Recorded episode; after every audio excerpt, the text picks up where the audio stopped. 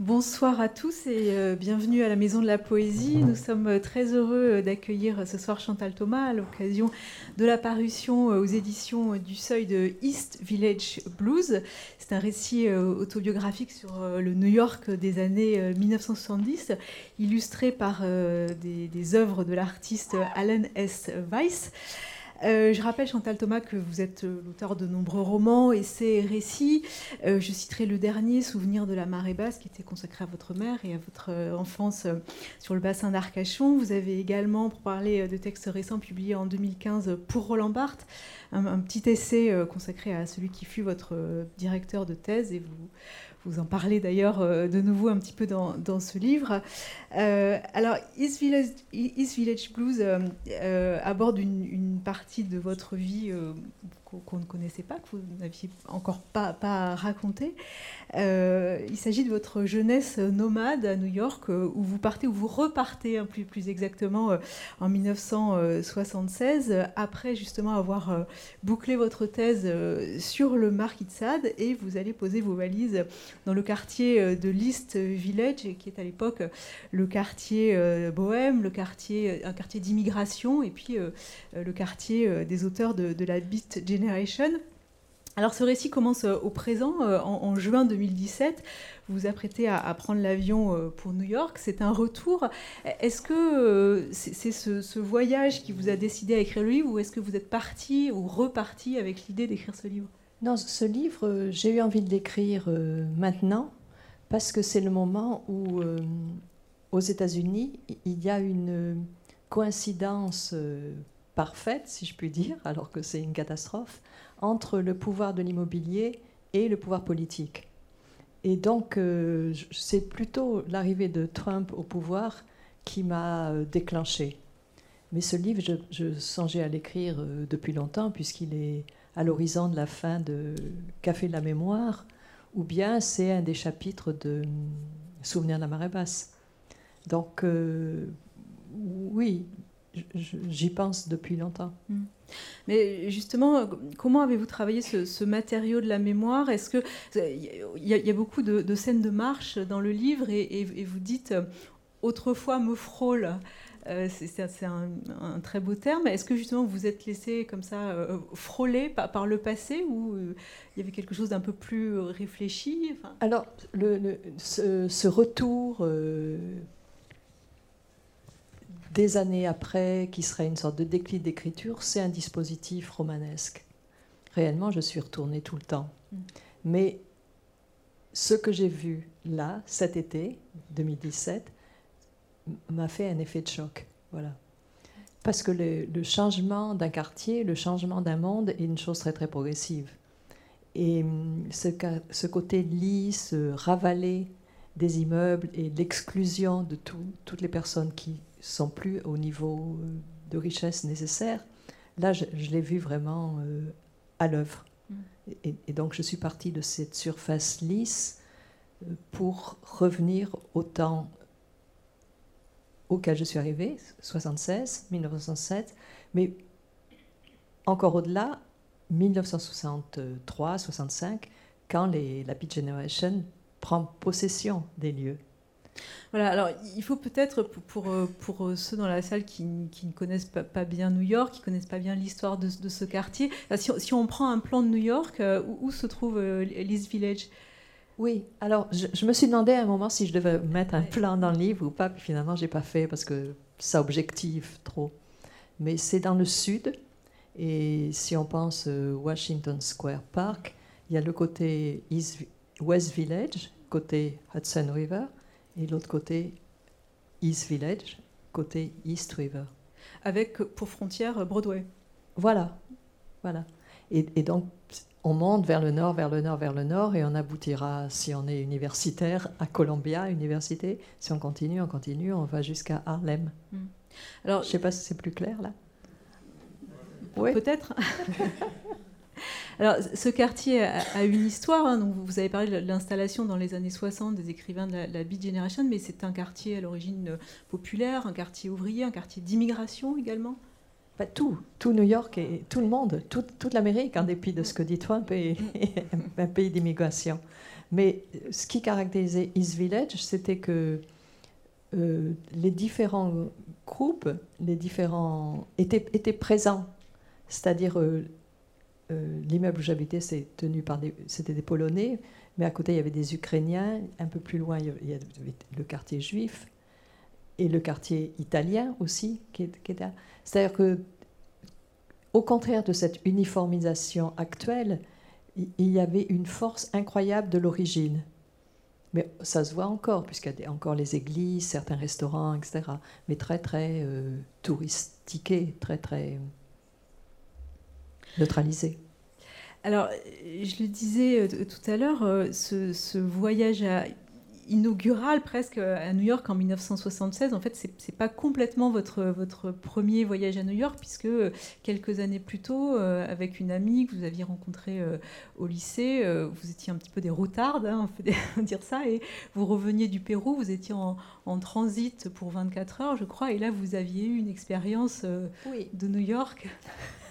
oui, ça m'a c'était 24 heures et, ça m'a illuminé. Je, crois que les histoires avec les villes, c'est un peu les histoires, c'est des histoires comme avec les personnes. J'étais sûre que cette ville euh, était pour moi. Je l'ai senti, ça m'a totalement ravie. Alors que c'était une vraie nuit de cauchemar mais c'est pas c'est pas contradictoire. Voilà, racontez pourquoi c'était une nuit de cauchemar. Vous étiez assez assez naïve au fond, enfin vous. On était très naïve, oui. Euh, on, est arrivé à New York, on, ne savait pas du tout où dormir à Manhattan. On n'avait pas de plan ni rien, et une fille dans un bar nous a dit euh, allez à, à, Staten Island, c'est vraiment bien, le trajet est gratuit, c'est très beau. Bon, donc on a pris le ferry et arrivé à, à Staten Island, on est resté. On ne savait pas du tout où dormir. C'était pas du tout un truc touristique. Nous, on était très habitués à la Grèce. Et plus l'île est petite, plus c'est charmant. C'était pas du tout le cas.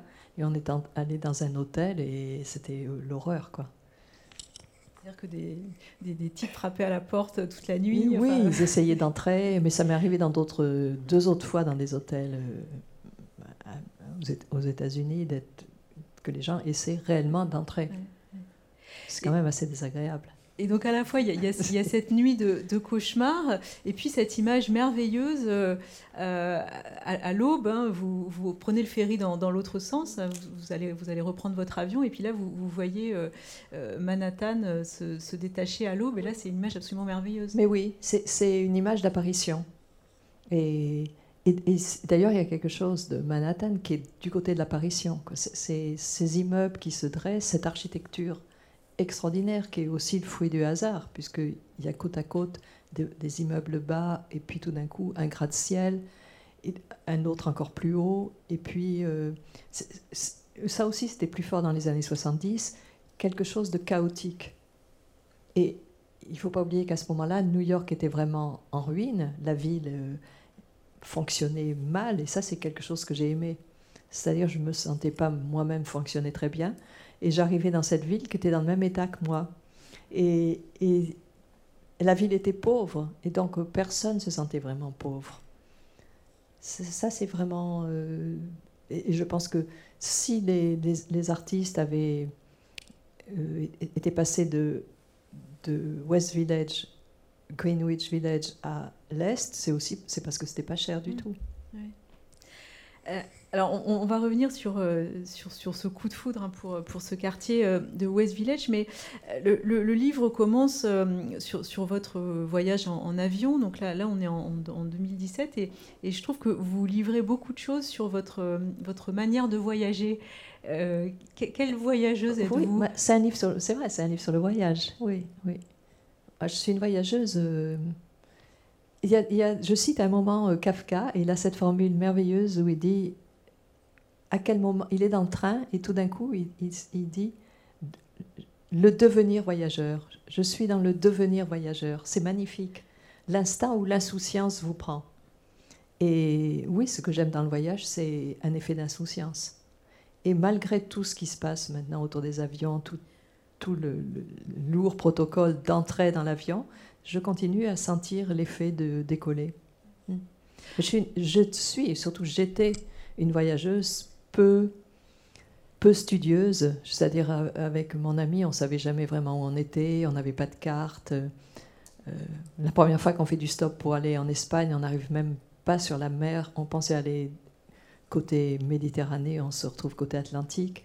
On était complètement perdu. C'est-à-dire, on vivait vraiment le voyage comme un exercice de perdition. Et puis, vous avez fait beaucoup d'autostop. Oui, ça, allait avec. On, allait où l'autre voulait bien nous amener. C'est un exercice de dépossession. Moi, j'aime beaucoup l'écriture de Baudrillard et c'est quelqu'un que j'aimais beaucoup. Et il a dit des choses très très belles sur le non-vouloir, sur euh, vouloir ce qui vous arrive. L'autostop, c'est exactement ça. Oui, ça. Quand vous voyagez, vous, êtes euh, ici et maintenant, vous n'avez pas d'idée préconçue en fait sur ce que vous attendez. non, aucune. Et, et, et, et, je dois dire que c'est en travaillant East Village Blues que j'ai lu beaucoup de choses sur New York que, que j'ignorais. Par exemple? Par exemple, euh, d'abord des textes d'Andy Warhol. J'avais pas, pas, du tout lu de, choses de lui. Et euh, aussi, euh, à, quel point le, président d'alors, Gerald Ford, qui était vraiment un débile absolu, quand on lui demande, la ville de New York lui demande d'être aidé, et sa réponse c'est Go dead, va crever. En première, page des journaux. Donc ça, j'avais pas du tout lu. J'avais, euh, vous voyez, j'étais là-bas, mais je n'étais pas tellement au courant de ce qui se passait. Enfin, oui et non, dans une sorte de... J'étais dans, un bain de sensations. Oui, c'est comme ça, qu'on vit, non? Mais oui, mais, mais ça, on, le sent, ce, bain de sensations. Enfin, vous êtes vraiment à, l'écoute du, souffle, du rythme de, cette ville, qui est aussi le, rythme de, la marche. Oui, marcher dans New York, il y a une chose, c'est la manière dont les, New-Yorkais marchent vite. Alors, dans les années 70, c'était aussi pour échapper, euh, pas se faire coincer, parce qu'il y avait un risque. Et on ne le dira jamais assez, mais c'est une ville qui était hors schéma touristique, hors circuit touristique. On n'allait pas à New York, c'était complètement... Euh, c'est impensable. Il n'y avait pas de carte postale, il n'y avait pas de représentation. Aller à New York on n'y allait pas juste pour voir. Et je pense que ça change. C'est quelque chose qui change beaucoup l'atmosphère d'une ville. Si on la traverse trop juste pour regarder comme ça, les angles s'érodent.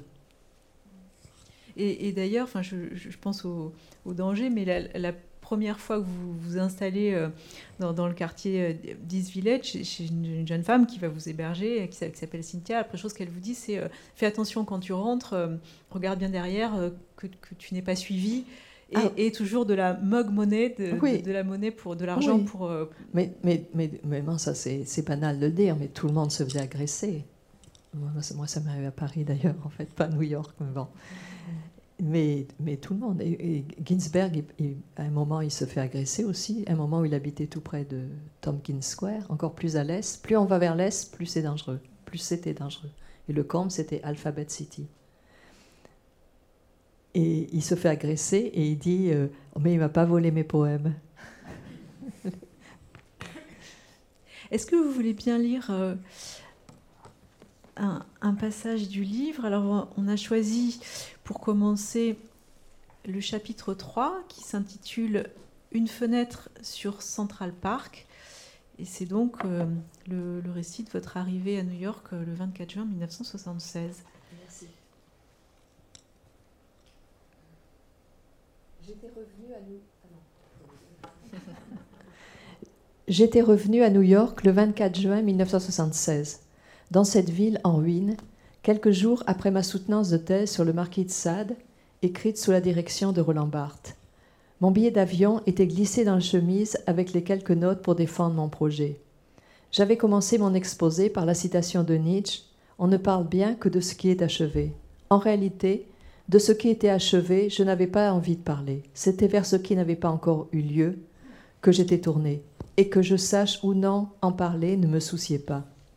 À New York, je n'avais pas d'hôtel où me loger. Alex, un étudiant américain rencontré dans un café des Halles, un être également fanatique de films de guerre et de poésie élisabéthaine, m'avait donné l'adresse d'une amie, juste pour me dépanner. Il allait, m'avait-il, lui téléphoner. Jody travaillait dans une banque. Elle habitait à quelques blocs du Metropolitan Opera. Je ne sais pas si Alex avait oublié de la prévenir ou si elle-même avait oublié sa demande, mais elle a eu l'air surprise de me trouver devant la porte, ma valise à la main, confiante dans les ressources d'altruisme de la terre entière. Il y avait des gens chez elle, une musique de fond. J'ai prononcé le nom de notre ami commun et expliqué que je n'avais pas d'endroit où dormir. Son visage s'est renfrogné, mais elle m'a laissé entrer, montrer une chambre, et du bout des lèvres, m'a invité, si le cœur m'en disait, à participer à une petite fête pour sa promotion. Mon cœur, excellent conseiller, m'avait tôt informé que si la vie est un festin, rien ne permet de prévoir combien de temps pour nous la table sera encore mise et le plus exquis encore à notre portée. J'ai bu et mangé, personne ne m'a posé de questions. Les gens se parlaient à voix raisonnable, par petits groupes. Évaluaient-ils d'autres promotions à l'horizon et qui, encore une fois, ne seraient pas la leur? Des propos, de bon ton, des sourires polis, aucune excitation dans l'air, seulement la dévastation de l'ennui, ce cyclone au ralenti, comme le qualifie Sioran. J'adore cette formule.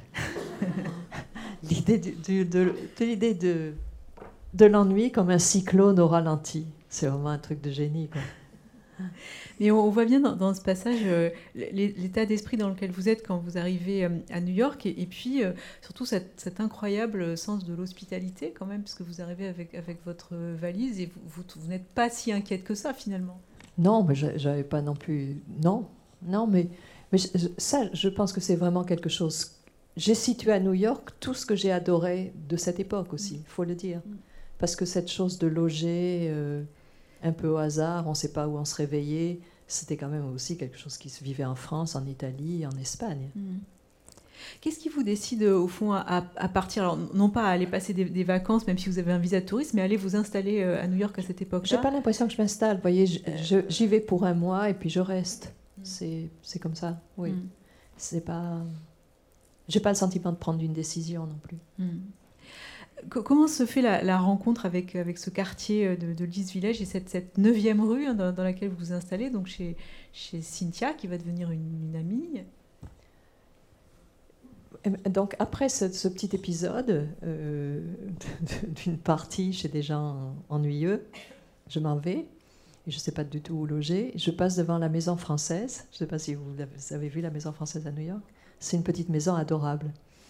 Et je me dis, au fond, là, ça serait merveilleux, mais bon, c'était pas pour dormir. Et, j'ai un téléphone, et donc j'appelle, et, ça, c'est quand même une chose euh, assez miraculeuse. Et elle dit, ben venez. Et, donc, euh, je, reste chez elle. Et, je découvre East Village, sur lequel je ne savais rien. et tout à l'heure, vous m'avez demandé qu'est-ce que j'ai découvert. À ce moment-là, l'histoire d'East Village, je ne la connaissais pas du tout.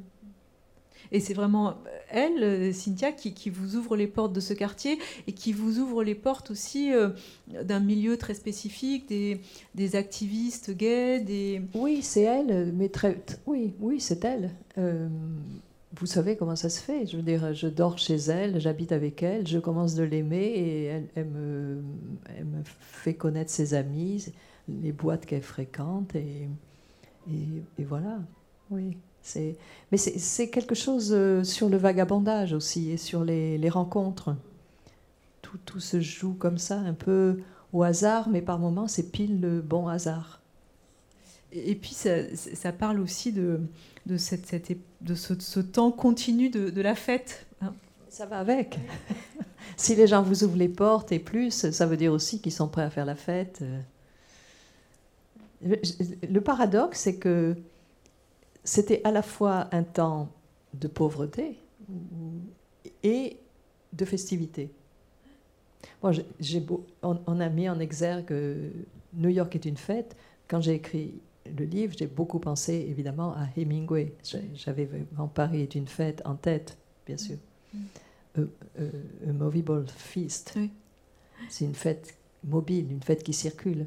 Et, je crois euh, que c'est à la fois quelque chose d'objectif, de vrai sur ce qu'a été East Village à un certain moment, mais c'est aussi euh, parce que dans notre temps intérieur, il arrive qu'on se trouve dans un lieu où par rapport à une personne, qui déclenche ce qu'on désirait le plus. Hmm. Je pense que c'est ça. Hmm. Et, est-ce que avant d'arriver, vous, aviez lu les écrivains de la Beat Generation? Alors vous aviez forcément lu Kerouac parce que c'était lui qui vous avait donné envie de faire la route. Est-ce que vous aviez lu également les autres? Je Oui, sans doute, oui, mais bon, oui. Oui, mais je les ai plutôt lus sur place. Sur place. Parce qu'en fait, ils sont là. Enfin, euh, ah oui. Nous, aujourd'hui, ça nous paraît complètement mythique, mais, mais ils sont là. On, bah c'est ça, c'est ça qui, c'était, c'était totalement, complètement naturel d'aller à, Saint Mark Church et de voir euh, que c'est Lou Reed qui allait lire ou euh, Patti Smith et, et, avait lu là aussi. Euh, Ginsberg revenait souvent, ou, bien à l'endroit où je l'ai connu, qui était le West End, West End Bar. ces gens circulaient. Euh, ils étaient. Ben oui, c'était leur lieu. Ces, gens circulaient. Mais pas, on est, moi, personne, moi, je n'étais pas autrement impressionné. Je veux dire, euh, oui. Vous n'étiez pas impressionné et en même temps, c'est une manière d'appréhender la littérature qui était aux antipodes de ce que vous aviez connu à Paris, voilà. à l'université. Voilà, ce qui m'a vraiment impressionné, alors là, c'est la, façon dont les gens se déclaraient écrivains, poètes surtout, euh, avec un naturel, une évidence et une sorte de tranquillité d'âme, euh, franchement, euh, très communicative et très surprenante pour moi. Parce que dans le séminaire de Roland Barthes, en particulier, euh, l'écriture était un mot fétiche. Et c'était une sorte d'horizon euh, lointain. Et voilà, si risqué, c'était vraiment une voix euh, lente. Et vous, écriviez déjà à l'époque? J'ai écrit donc mon, ma, ma, thèse sur Sade pour pour Roland Barthes, vraiment. Et j'étais ravie quand il me répondait par une petite carte postale. Euh, mais j'écrivais pas comme ça, non. Ouais, non, non, non. Et est-ce que ce, ce voyage a, déclenché quelque chose, une autre forme d'écriture? Oui, mais une, une, une, écriture, oui. oui, oui j'ai commencé d'écrire vraiment à New York, c'est vrai. Mhm. Un livre sur Bécassine. Un roman de Bécassine, oui. Et vous l'avez achevé? Moi, je l'ai achevé, mais c'est franchement une histoire que je garde pour moi.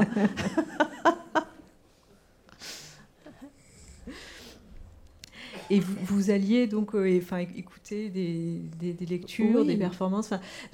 Parce qu'on se dit que voilà, ce qui, ce qui, est ce qui arrive en Europe depuis, euh, depuis quelques années, maintenant, euh, enfin, voilà, tout était déjà là dans ces années-là, même, même aux États-Unis depuis les années 50, au fond. Oui, ce qui est, bon, on parlait ici, c'est la vraie place, évidemment. Ce qui est ce qui était vraiment frappant, c'était la façon dont euh, la poésie s'incarnait en performance.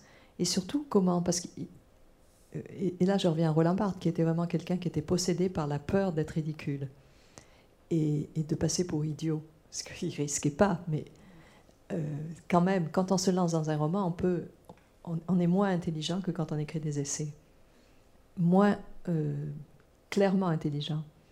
Et ce qui m'a frappé, c'est la façon dont les, poètes, les écrivains se jetaient vraiment dans l'écriture et s'y jetaient à corps perdu et prenaient le risque euh, de l'excès, du débordement, de, de, perdre le contrôle, quelque chose autour de ça.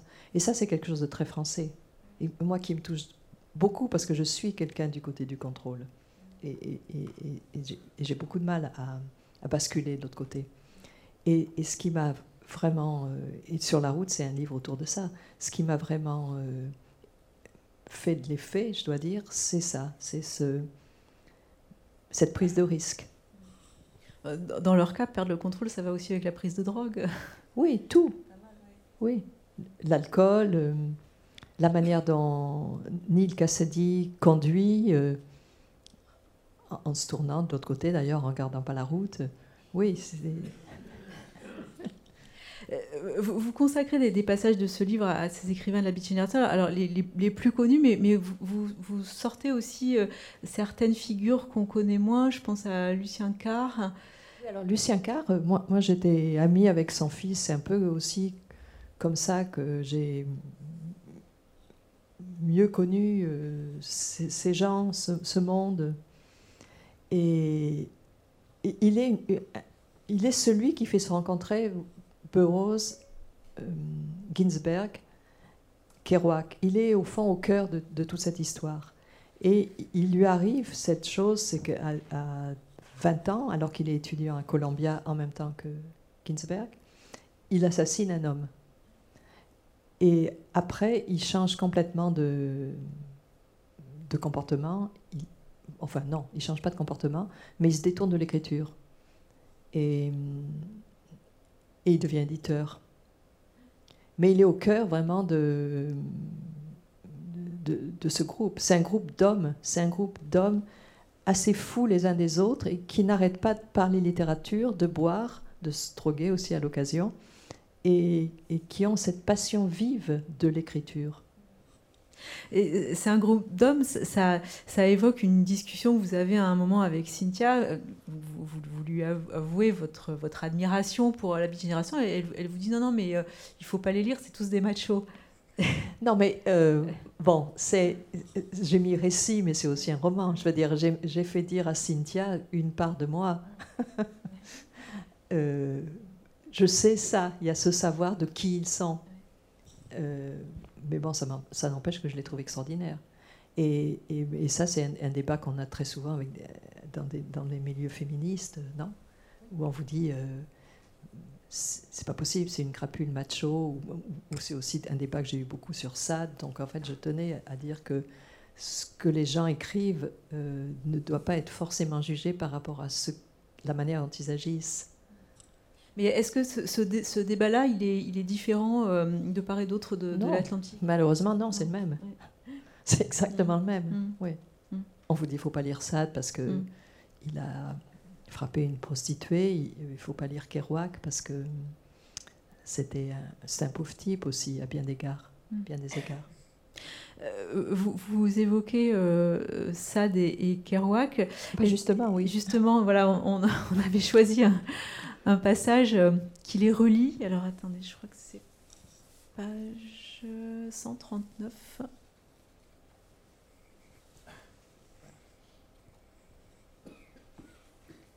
un livre que, un livre que j'ai lu régulièrement, euh, constamment, euh, pendant que j'écrivais, c'était le, c'est le journal de, de bord d'écriture de Kerouac, que je, vraiment je vous recommande. C'est une chose vraiment passionnante.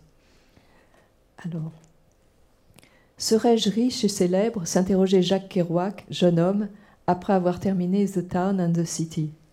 Maintenant, en pleine maturité, et dans la gloire que lui vaut la publication deux ans plus tôt de Sur la route, il peut répondre Riche, il ne l'est pas. Mais célèbre, oui. Il a été sacré roi des beatniks et c'est une croix. Pas la croix du Christ, objet de dévotion pour sa foi de catholique et son intime conviction d'être un auteur dostoïevskien la croix d'un malentendu qui va s'aggravant entre les médias et lui. Il est conservateur, vote républicain, et il a beau répéter je ne sais pas conduire, juste taper à la machine. C'est Neil Cassady qui est un as du volant, pas lui. Aux yeux du public, il ne fait qu'un avec les personnages de son roman. Que celui-ci soit sa création, la géniale exploration d'une nouvelle technique d'écriture ne compte pas. Ce roman, présenté d'abord sous la forme d'un rouleau de 40 mètres, constitué de feuilles collées bout à bout et glissées en un seul roman, continu dans la machine à écrire, pour l'effarement de son éditeur qui lui impose de le remanier, finalement l'enferme. Parce qu'il il arrive avec son rouleau de 40 mètres qui dépose sur la table de l'éditeur, qui est absolument accablé. Les deux plus célèbres rouleaux de la littérature, celui des 120 journées de Sodome du marquis de Sade, écrit à la Bastille au XVIIIe siècle, et celui de Sur la route, commencé à Manhattan au XXe siècle, dans le love de Bill Canastra, un ami qui, suicide ou accident, venait juste de mourir d'une mort atroce dans le métro, sont des gestes de prisonniers. Ils répondent à des efforts vers la liberté. Ils tentent l'un et l'autre de déjouer une surveillance, de tromper une censure. Sauf que celles dont est victime Sade sont matérielles, extérieures. Sade espère, grâce à la forme discrète de son manuscrit, réussir à le faire passer au dehors, tandis que celles que subit Jacques Kerouac sont spirituelles, intérieures. Il s'agit pour lui de supprimer les temps d'arrêt, d'abolir les interruptions, afin de neutraliser les réflexes d'autocensure, de libérer une écriture au flux aussi souple et imprévu que la parole. À long terme et dans ce conflit avec la société, Sade, dans une situation de guerre ouverte, garde jusqu'au bout intacte sa lucidité et sa force de rébellion, alors que Jacques Kerouac, aux prises avec une société impitoyablement moraliste et répressive, sous des allures permissives, il notait lui-même durant les années de guerre froide avec la Russie soviétique qu'au nom de la liberté, le gouvernement ne cessait de renier les libertés individuelles. Kerouac, donc, est amené à un lent suicide. La route a son rythme et il est rapide. La destruction par l'alcool aussi a son rythme, ou plutôt, elle est une chute, avec des moments de reprise, des à-coups pour freiner un engrenage fatal. Jacques Kerouac mourra à l'âge de 47 ans, coincé entre sa mère et sa dernière épouse, séparé de ses amis. Il va mourir à Saint-Pétersbourg, en Floride. Très d'ironie cruelle pour un tel admirateur de Dostoïevski. Merci. Euh, vous écrivez la, route à son rythme et ça me fait penser à un, passage sur, sur, le rythme de l'écriture et, ce qui différencie euh, l'écriture à la machine des Américains et, l'écriture à la main des, Européens. Oui, ça c'est quelque chose aussi qui m'a vraiment impressionné parce que j'étais euh, très sensible. J'adore euh, l'Empire des signes, j'adore les, les, pages de, Roland Barthes sur la douceur du pinceau, sur le trait à l'encre de Chine, la manière dont la plume caresse la page. Ce qui va aussi avec ce qu'il dit de la nourriture. Les baguettes prennent la nourriture sans la déchirer. Donc il y a quelque chose sur le lisse, le, doux, la connivence. Et, j'arrive là, bas, et euh, je vois, j'ai l'impression de fous furieux en train de taper sur leur machine. À ce moment, c'est aussi des machines qui font un bruit très fort, donc euh, il y a quelque chose de, ils mitraillent littéralement. Et, et c'est un rythme. Euh, Kerouac a écrit des blues, a été passé beaucoup de temps dans les boîtes de jazz, euh, Ginsberg aussi. Ils, prennent leur rythme du jazz, de l'improvisation, et c'est aussi une déclaration de guerre contre l'Amérique bien pensante qui les, entoure, et une manière de décréter la naissance de la langue américaine. Et ça, je l'ai plutôt compris plus tard, mais indistinctement, confusément, j'avais le sentiment d'un acte de, séparation et de violence très, très, très puissant. Quelque chose que, que j'avais ressenti ici en lisant Guyota. Et il faut rappeler aussi que euh, ces écrivains euh, sont allés euh, à Paris pour, je ne sais, plus quelle expression vous employez, à la source des maîtres, en fait. Et leurs maîtres, c'était du chant. Oui, alors aussi ce que j'ai aimé, c'est que c'est gens, et plus je les lis maintenant, plus je vois, ou je lis les derniers livres de Patti Smith, c'est très très clair. C'est des gens qui, et, ça, ça, si quelque chose m'a sauvé aux États-Unis, c'est bien ça, qui, et qui, je ne devrais pas le dire tout de suite en fait, mais qui, qui ont horreur du commentaire. et c'est des gens pour qui le commentaire est vraiment du temps perdu et l'université, euh, euh, une chose un peu inutile. Et ce qu'ils font, leur démarche, c'est d'aller directement au poète. Et aussi de prendre au pied de la lettre, d'une manière un peu naïve, comme on dit quelquefois des Américains, au pied de la lettre ce qui est dit. Vous voyez? Donc, euh, Rimbaud prône le dérèglement de tous les sens, eh bien, ils, y vont à fond. Euh, Patti Smith, quand elle vient à, à, Paris, elle va vouloir absolument tout de suite voir la maison de naissance de, Rimbaud, dans une sorte de rapport presque fétichiste, même primitif euh, à l'écriture. Ils vont, quand ils sont à Paris, ils vont vouloir rencontrer euh, Céline, Duchamp, euh, que des écrivains d'ailleurs qui ont fait bouger quelque chose. Oui, vous vous dites qu'ils vont baiser l'ourlet du pantalon de, Marcel Duchamp. Ils ne vont pas rencontrer Paul Morin, même si Il y, a, un autre euh, euh, personnage de, ce groupe euh, qui est encore une fois moins connu et qui, est assez intrigant. Il s'agit de Herbert Hunk, je crois. oui. Ah oui, mais il est publié en France, il est traduit. Hein. Moi, je l'ai découvert en lisant, en lisant, en écrivant ce livre. C'est un écrivain. Alors, bon, c'était, c'est une sorte de genet de la, de la littérature américaine. C'est un voleur Alors, jeûner, c'était un peu dans la nécessité d'être marginal, euh, un enfant abandonné, etc. Lui, c'est vraiment par goût. Il vole parce qu'il adore ça. Et il se drogue pareil, avec une passion euh, dévastatrice. Et il refuse toutes les cures de désintoxication. Il ne veut pas que la société dépense un centime pour lui parce qu'il dit c'est mon choix, c'est ce que j'aime faire, c'est ce que j'aime vivre. Il est très très intéressant.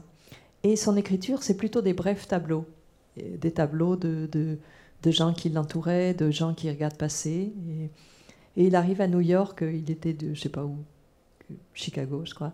Il arrive à New York, il fait une première fugue quand il a 12 ans. Son père vient le rechercher. Et dès qu'il peut, vers 16 ans, il fait une seconde fugue et là, il, il s'en va vraiment. Et il arrive à New York en stop. Et moi, j'avais eu la même euh, illusion. Il demande où est Broadway? Et en fait, Broadway traverse tout Manhattan. Et donc, il fait à pied. Il arrive à, la 42e rue et dit bah, bah, C'est là où je vais vivre.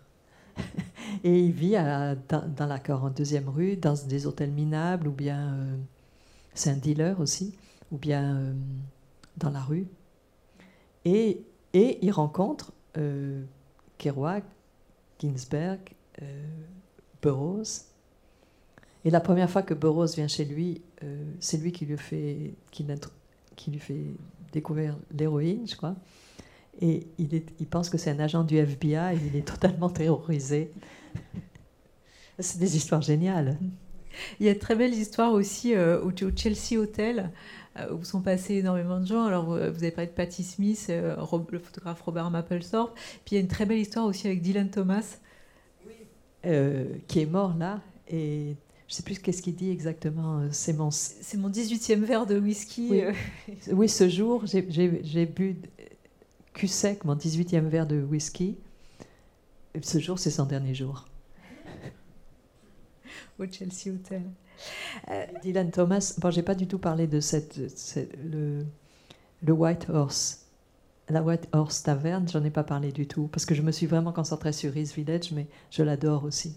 Et c'était le lieu de Dylan Thomas il y a son portrait. Mais euh, encore une différence entre, entre Paris et New York, c'est qu'à Paris, si on a envie de, de faire un, trajet un peu mémoriel en suivant euh, les plaques qui nous disent euh, ici a vécu Victor Hugo, ici a vécu où est mort tel écrivain, à New York, finalement, on ne peut pas le faire. Oui, mais alors c'est intéressant cette histoire. Il y a énormément de plaques où on nous dit où est morte la comtesse de Ségur, je sais pas pourquoi je pense à la de Ségur. ou avec une Molière, il y a énormément de plaques. Mais en repensant, et c'est merveilleux, c'est une manière d'avancer dans, les rues et dans l'histoire en même temps. Mais c'est très hiérarchisé quand même, hein, parce que, par exemple, la rue Rimbaud, où elle est, euh, assez minable.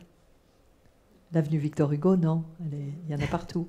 C'est quand même hiérarchisé, mais il y, en a y en a partout, disons, ça c'est vrai. Et aux États-Unis, non. Euh, il n'y a, vraiment quasiment pas de plaques. Euh, quasiment pas. Et donc euh, c'est aussi un des projets de, ce livre, c'était le désir. et quand je me promenais avec Allen Weiss pour les photographies, le désir c'était aussi de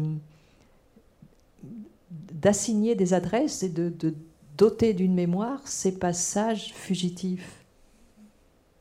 Alors justement, comment avez-vous travaillé avec euh, Alan Weiss pour, euh, pour ces, Alors, ces photographies L'idée de ce livre, elle, nous, est, elle nous est venue quand on habitait euh, Avenue D, ce qui à ce moment-là était franchement, à l'époque, dans les années 76, était vraiment pas possible. D'ailleurs, il y a une petite comptine qui dit quand on arrive Avenue D, on est dead. Et c'était impensable. Et là, c'était un échange d'appartements.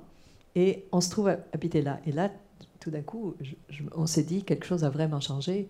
Et c'était en 2015.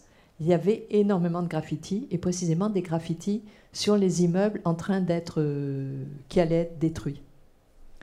Et, et, ça, ça, a fait clic, et donc euh, il a commencé de faire ses photographies de graffitis de, de, de 2015 à 2017. Et tant mieux, parce que non seulement, comme on sait, les graffitis ne sont pas destinés à durer, mais là, maintenant, il n'y a plus aucun graffiti. Il n'y en a plus du tout.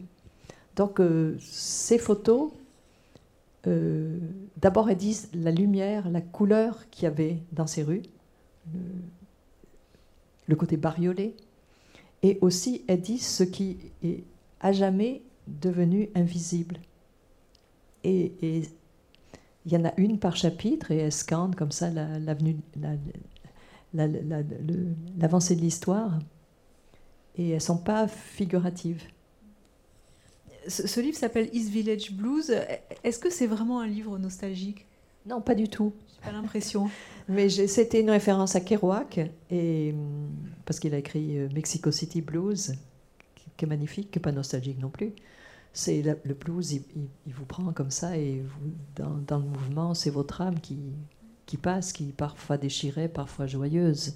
C'est la musique surtout oui, j'ai l'impression au contraire que ce qui s'en dégage, c'est une, énergie euh, très communicative. Oui, oui, oui, oui, c'est de cet ordre. On parlait tout à l'heure euh, de, de, Cynthia et, de, et cette, découverte de, ce milieu euh, activiste gay. on avait choisi un, passage qui concerne un, lieu que vous avez pas mal fréquenté à l'époque, une, une, boîte, une boîte de femmes, qui s'appelait le Bonnie and Clyde.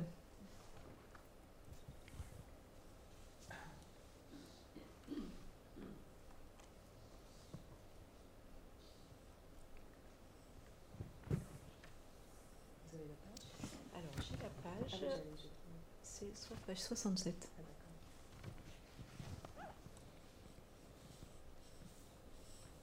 Avec la même spontanéité qui, lui, avec la même spontanéité qui lui avait fait m'ouvrir sa porte, Cynthia avait voulu me faire partager ses lieux favoris. Mais comme elle était à tendance obsessionnelle, il s'agissait plutôt d'un lieu, la boîte lesbienne Bolly and Clyde's, 82 Ouest, 3e rue.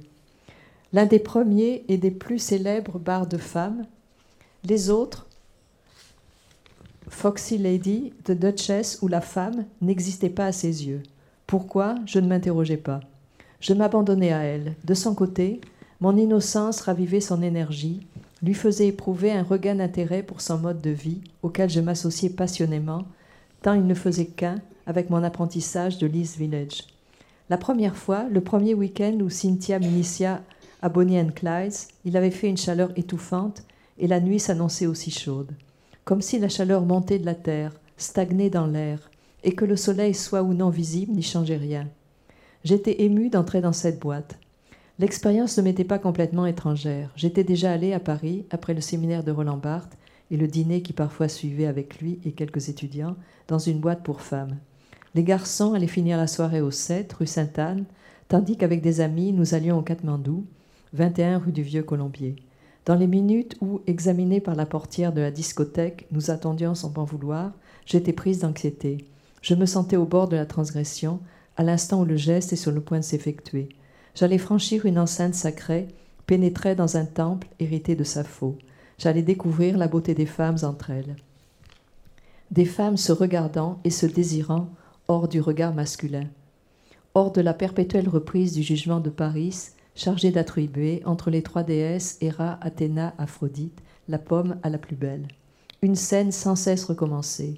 Elle dote les hommes d'une supériorité originelle et plonge les femmes, chacune frénétique de l'envie d'être l'élu, dans la rivalité. Ici, dans cet îlot à part, était enfin dissipée la pulsion, ou l'obligation d'attente qui, dans tous les bals du monde, plaçait les filles en position servile et les transformait, au fur et à mesure que la soirée avançait, et que diminuait leur chance d'avoir un cavalier en mendiante. Le spectre de la solitude, toujours en train de rôder dans les parages, torturait les malheureuses, lesquelles, cruellement vissées à leurs chaises, mais le visage souriant, éprouvaient le supplice de faire tapisserie.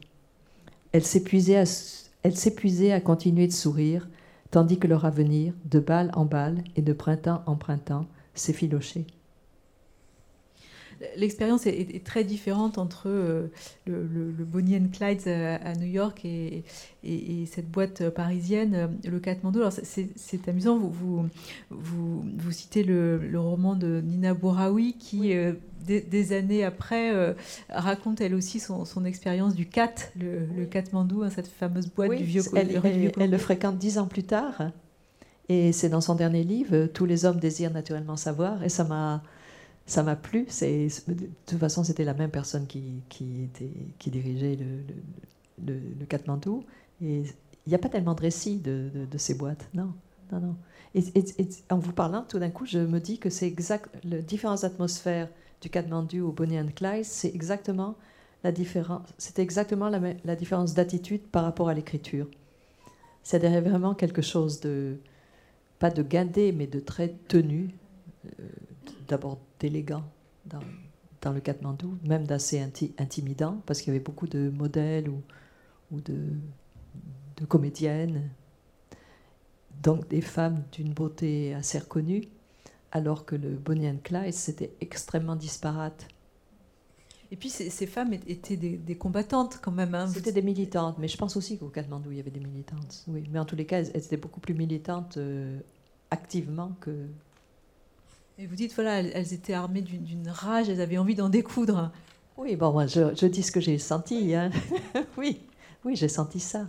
Oui. Mais est-ce que vous, à cette époque-là, euh, j'avais envie d'en découdre euh, Alors peut-être, oui. mais en, tout cas, est-ce qu'une certaine conscience politique est, née à ce moment-là? Non, mais bon, franchement, je viens de Paris. Euh, dans les années 68, Paris, il y avait le, le féminisme était extrêmement euh, bien euh, orchestré et, il y avait les éditions des femmes déjà. Donc, oui, mais c'est pas euh, forcément le même féminisme. Non, c'est pas le même. C'est toujours pas le même. Il y, a quelque chose de beaucoup plus direct et revendicateur dans le féminisme américain. justement, est-ce que vous en discutiez à l'époque Personnellement, le féminisme n'a jamais euh, renversé parce que moi, je me suis toujours sentie féministe. Euh, je me suis toujours sentie du côté d'abord des petites filles et des femmes. Et donc, euh, après, quand il y a eu le mouvement féministe, ça m'a, je suis vraiment entrée là-dedans, en particulier sur la question de, de l'avortement. Et donc, sur des combats précis, oui. mais quand j'arrive aux États-Unis, ce que je vois, c'est une vraie rage et aussi parce que dans cette boîte, il y a des femmes noires. Il faut imaginer ce que c'est comme trajet pour une femme noire née dans une banlieue, souvent travaillant en, usine, de s'affirmer euh, lesbienne. Donc ça, oui, ça m'a, ça m'a beaucoup, euh, ça m'a fait beaucoup d'effet. Oui, c'est voilà, c'est, quand même une histoire. Ça n'a pas déclenché une adhésion féministe particulière. Je l'avais déjà. Mais oui, c'est quand même une histoire euh, différente, plus violente, en, effet, plus violente et en effet, euh, euh, enfin, on dirait aujourd'hui plus intersectionnelle. Enfin, ce, lien entre féminisme, les droits, le mouvement pour les droits civiques. Oui, oui. Ce que, raconte par exemple Gloria Steinem dans, dans, ses mémoires qui, qui, viennent de paraître. si, si, on revient au présent, euh, je, reviens à, cette idée de la marche. Euh, il y, a une scène euh, vers, vers, la fin du livre dans laquelle vous, vous suivez une, une japonaise. vous, alors vous vous laissez guider comme ça, vous essayez aller, aller au fil des pas et, soudain vous, vous repérez une, une, femme très étrange qui est en plein été et, vêtue d'un manteau blanc et vous la suivez. Alors ça, c'est un peu. Euh, j'aurais aimé faire surgir plus de figures d'errants, euh, parce qu'il y en a beaucoup, toujours, partout, bien sûr, et qu'ils font partie de notre roman euh, du quotidien. Et c'est moins vrai dans, en littérature, c'est plus vrai au cinéma. Il faut toujours que, quand un personnage apparaît, ça ait un sens. Et, moi, j'aime vraiment cette chose de, tous ces inconnus qui, nous, qui nous font rêver. Moi, je pense à ce que vient d'écrire Arnaud, en fait, Arnaud Catherine. Euh, ces personnages dont on ne sait rien et avec qui, quelquefois, à côté de qui on prend un verre, ils existent intensément. cette japonaise, euh, elle, m'a frappée. elle, est, elle est dans la rue, je dis elle est parce qu'elle est toujours comme le poète assis euh, à un angle d'une avenue qui vend ses poèmes. Euh, c'est des gens qui sont survenus plusieurs fois dans ces rues. Ils sont là, ils font partie du paysage. Je trouve que c'est la beauté d'Ostoevsky aussi, de, savoir donner voix à, ces êtres, entre guillemets, perdus. Donc cette japonaise, elle fait partie des errantes. Elle m'a particulièrement touchée parce que c'était juillet, il faisait une chaleur asphyxiante, et elle est là, tranquille, dans sa doudoune blanche, parfaitement euh, euh, imperméable. Imperturbable. Imperturbable. Euh, parfaitement maquillée aussi, elle a un peu de blanc, et puis les yeux très bien faits, noirs, style théâtre no. Et elle, se promène dans les rues très lentement, et donc je, je décide de la suivre. Mais c'est quelque chose que, que, vous faites souvent enfin, Ça m'arrive. Un jour, j'ai trouvé un médecin comme ça. C'était un 1er janvier, j'avais un problème euh, tout d'un coup d'allergie. Et, je me promène, je sors dans les buts de Chaumont et je me dis comment je vais trouver un médecin ouvert ce jour-là? Et je vois un type qui sort de sa voiture avec, avec une sacoche et puis l'air vraiment euh, très sérieux et très. Il, savait, il avait l'air de savoir où aller. Donc je l'ai suivi et c'est vrai, c'était un cabinet de médecin. Mais voilà, là encore, c'est oui, faire, confiance, euh, faire confiance au présent. Ah oui, il faut faire confiance, ça c'est sûr. Oui. Mais euh, vous avez euh, une, capacité à, faire surgir des, images très très fortes enfin, dans, ce livre et dans d'autres. Mais je, pense par exemple au début du livre à, cette patineuse. cette jeune femme en, roller en, plein Broadway qui, patine un, casque sur les oreilles. Il y a des images pour chaque ville, je crois, qui, qui s'imposent comme ça. Non, c'est. Oui,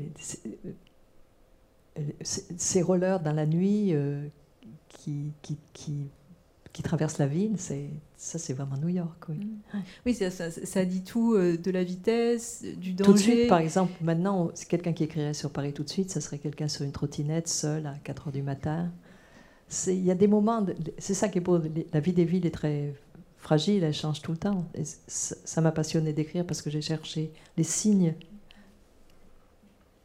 Alors justement, puisqu'on parle de signes, euh, le, livre se, termine sur, euh, sur un, blackout, sur une, gigantesque euh, panne d'électricité. donc on est en 1977. C'est ça, hein, c'est le 14 juillet. Voilà, c'est le 13-14 juillet, oui. C'est le, blackout du 13-14 juillet 77. Donc il se trouvait que j'étais là. Et, et, toute la ville, euh, vers 8 heures du soir, la foudre est tombée sur un certain nombre de relais électriques. Et l'électricité saute pour euh, Manhattan, Brooklyn et peut-être pas le Bronx. Complètement. Et donc toute la ville, tout d'un coup, est dans les ténèbres il n'y a plus d'autre euh, lumière que la lumière qui vient des phares de voiture. Il n'y a absolument plus rien. Et, les bougies. Et il y a quand même des, incendies euh, qui, ah oui. qui s'allument. Ah oui, on peut s'éclairer à l'incendie, vous avez raison. Bon. C'est vrai. Mais, alors les incendies, ils sont euh, essentiellement dans Brooklyn. Et, et dans, justement dans East Village, côté est. Mm. C'est des incendies criminels. Les gens, et, et, aussi sur Broadway, euh, les gens mettent le feu, les gens pillent les, magasins et mettent le feu. Voilà, c'est-à-dire que là se, produit quelque chose de, très étrange, c'est-à-dire que soudain tout, est permis puisqu'on est dans le noir. Oui, bah, j'ai eu envie de terminer là-dessus aussi parce que c'est une espèce de, de révolte de, de révolte de la misère. C'est ça, oui. Oui. Et, et, aussi cette ville qui est supposée être la ville lumière, euh, tout d'un coup dans la nuit. Et, tout d'un coup, euh, ces gens, ces invisibles, deviennent, deviennent visibles. Enfin. Non, ils sont toujours dans les ténèbres. Mais ils sont là quand même. Oui, mais, mais ils restent invisibles. En tout cas, en tout cas vous les rendez visibles. Voilà. Plusieurs personnes m'ont parlé par rapport aux, gilets jaunes et tout, mais la grande différence, c'est qu'il n'y a pas le désir de visibilité. Les invisibles restent invisibles. Et il n'y a pas de revendication politique. Ils prennent ce qui leur ce qu'ils peuvent prendre. Après ce, alors le livre se, termine sur, sur, cette image euh, très forte, apocalyptique, apocalyptique. Oui. oui. Que se passe-t-il pour vous après? Vous, vous rentrez en France? Ah, mais j'ai pas arrêté de faire des allers-retours euh, Paris-New mm. York. Oui. Non, non. après, oui, oui. Mais, mais je suis revenue. Non, en réalité, je suis restée trois ans, plus ou moins. Donc, je reste. Mais j'ai fait des allers-retours. Et puis après, j'ai habité au Colorado, justement à l'institut qu'a fondé Kerouac. Trois mois, je suis restée. pardon, Ginsberg. Et alors là, les poètes, quand je, dis, quand je pensais qu'il n'y avait que des poètes à New York, alors là, littéralement, il n'y a que des poètes. Que, ça. Et, et, aussi en Arizona. J'ai habité aussi en Arizona. On, se dit quand même en, lisant ce livre que, euh, alors d'une part que, les, traditions euh, littéraires ne sont pas les mêmes, mais que euh, le, rapport au livre entre entre euh, l'Europe et les États-Unis est, quand même euh, assez différent. Euh, vous, vous, décrivez un, New York aujourd'hui envahi par, par, les promoteurs, mais c'est aussi un New York dont les librairies, d'où les librairies ont disparu. C'est ça, c'est vraiment quelque chose de terrible. Il y avait le Strand, qui reste la grande librairie près de Union Square, à ce moment-là, sur cette seule rue, je crois qu'il y en avait 50 autres libraires qui ont disparu. Et, quand moi j'y habite, euh, dans East Village, il y avait de très très belles librairies aussi qui toutes enfermaient les unes après les autres. Donc euh, oui, le rapport, et c'est pour ça qu'il y a cette célébration aussi de Ferlinghetti. Ici, il y en a qui a eu 100 ans. qui a eu 100 ans, ça fait vraiment plaisir. Et, et, que City, euh, c'est City Lights, sa librairie, oui, euh, à, San Francisco, existe toujours, est vivante. C'est merveilleux. Mais en effet, la situation des libraires, mais en France, elle n'est pas si facile, mais quand même, il y a beaucoup de librairies. Euh, aux États-Unis, c'est absolument affreux. Merci Chantal Thomas. Je vous en prie, c'est moi. Je rappelle que ce livre East Village Blues est publié au Seuil dans la collection euh, Fiction et compagnie. Et puis euh, peut-être qu'une séance de signature est prévue, je crois, euh, après cette rencontre. En général, c'est la tradition ici. Merci à tous pour votre attention et bonne soirée.